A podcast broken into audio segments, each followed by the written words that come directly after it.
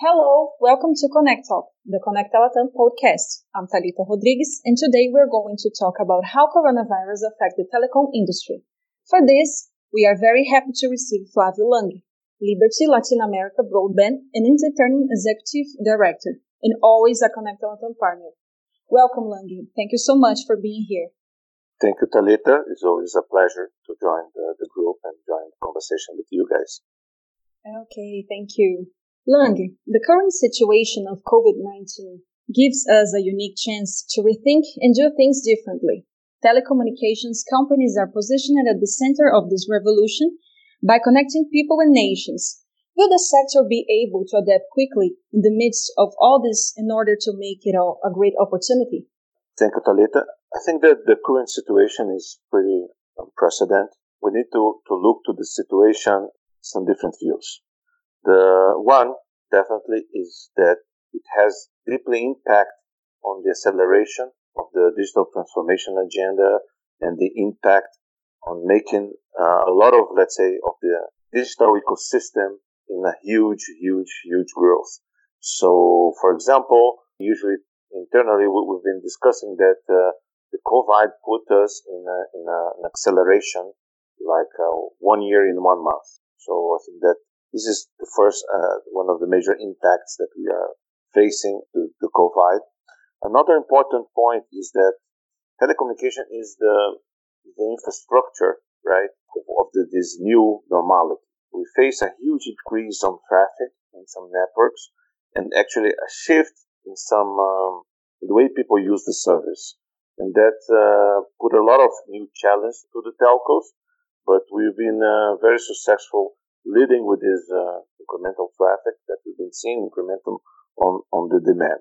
The other view that I would like to present is the discussion about a little bit society and the economic impacts that we are facing. Although we see an, uh, an explosion in the, in the demand and the growth, not only in the traffic, but uh, uh, we've been in some market uh, seeing the, a solid increase in the demand for connectivity we we are concerned about the economic situation of the markets that we operate because it's uh, becoming a, a, little bit challenging, right? Because because of the COVID, the global is uh, economy in the, in the global scale slow down, creating a, a lot of uh, let's say an economic downturn ahead of us, and we we kind of concerned a little bit of the capacity to pay in some of the markets. So and not only let's say on consumer perspective, but some small and medium uh, enterprise, especially on the industry that are more related with tourism, going to be huge impact, right? So pretty much, I think that can have, we have these three major impacts of COVID: the major acceleration on uh, on the digital agenda and the digital transformation and the adoption of of the digital working from home and digital entertainment. All of this has a huge impact the second point there is the infrastructure with a, a huge increase in the demand, especially on, on the fixed uh, the fixed infrastructure.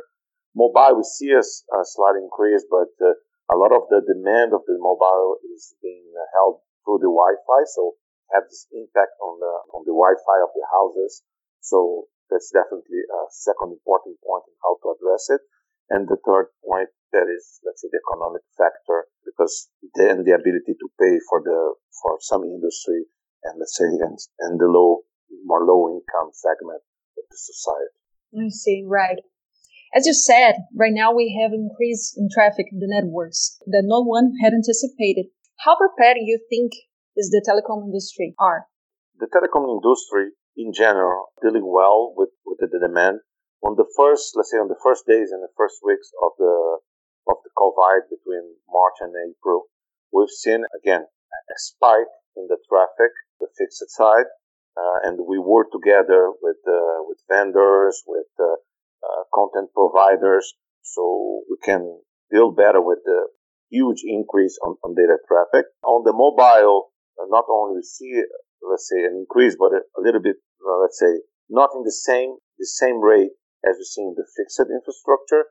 But the key thing on the mobile is that the location of the traffic shift as people move into lockdown and working from home. That, let's say, that mobile phone they used to connect in a specific antenna now is in another antenna, right? That used to be at night, not during the day. So all of it has uh, not only see an increase on overall traffic, but have a shift on geographic uh, location of the traffic as well.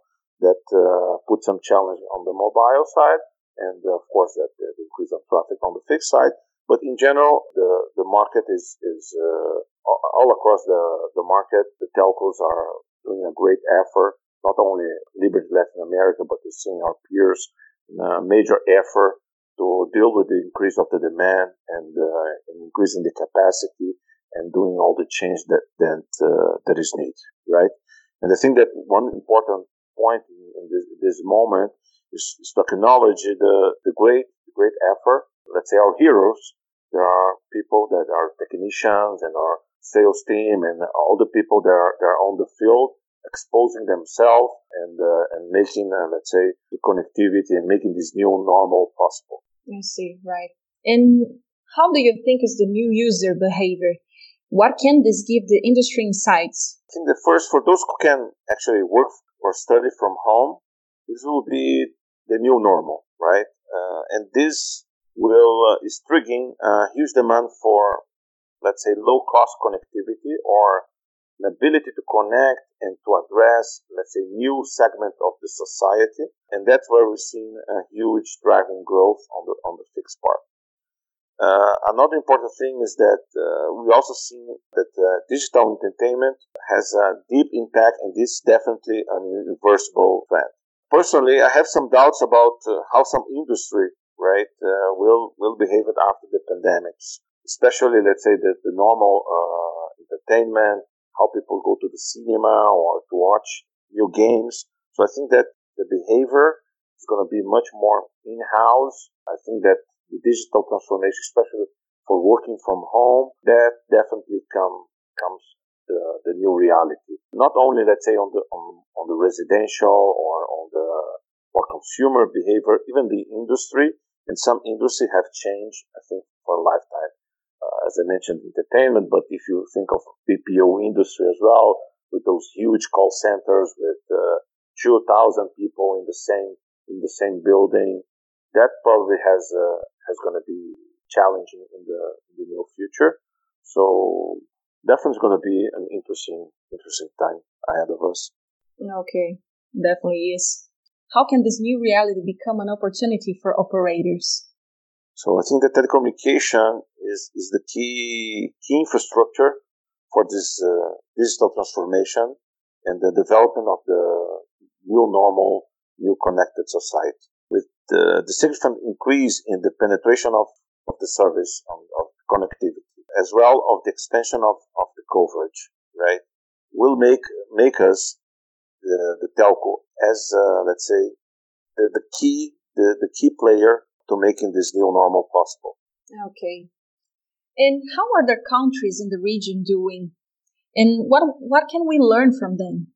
Depend a lot of uh, the level of um, first let's say, the level of the digital development on, on the countries. So the level of penetration that we have in terms of, of infrastructure in the country. Uh, the second one, it's uh, depend a little, a lot of how developed uh, the country is in terms of, of the economy and how diverse is the economy of the country. We have seen that the demand for entertainment and, and, uh, and the digital service is very, very strong in more developed uh, economies and developed uh, countries. Let's say on more we or underdeveloping countries, we see a huge demand for uh, accessible connectivity. Another important factor that uh, you need to take into account is the level of implementation of restrictive measures, like the lock, the level of lockdown, the curfews, and how it was implemented has an impact as well in the demand and the usage of, the service as well, right? Let's say more restricted uh, lockdowns had made more difficult for, let's say, to install new new lines. So usually the markets that we have more restricted one in the early stage were a little bit, let's say, we're seeing, although there is a demand, a little bit more challenging in the installation process, right? Uh, other economies, they are, they are, let's say, less severe in the lockdown and allowing, let's say, more essential workers to an essential business like us to work more fully. We've seen a huge increase on the demand for, uh, as I mentioned, connectivity, right? So that will leverage a little bit, the, let's say, the how we've been seeing the, the performance on the, into those markets. And the third thing that is, I think it's very critical is that how the economy is dealing, let's say, is impacted by the COVID situation. So, for example, the Caribbeans, some countries in Latin America where the tourism is, uh, let's say, one of the major income source, it's been deeply, deeply impacted. Some of this economy, the tourism industry is indirectly pretty much 30% of the GDP. So if you can imagine for one week to the other, 30% of the GDP of a nation had evaporated. So this has deep impact on the ability to pay and the economic dynamic of the country. And, and of course, it will impact the service. Uh, and the service will usually be more impacted from the low income to the high income. So depend on how it's at your base, those particular market, it will, let's say, react in different, in different matters, right? So uh, that's definitely, let's say, the, the measures impact that we are seeing. Okay. Very interesting, Lang. Thank you so much for talking to us about this whole new change. My pleasure. And thank you guys for listening to us. Bye.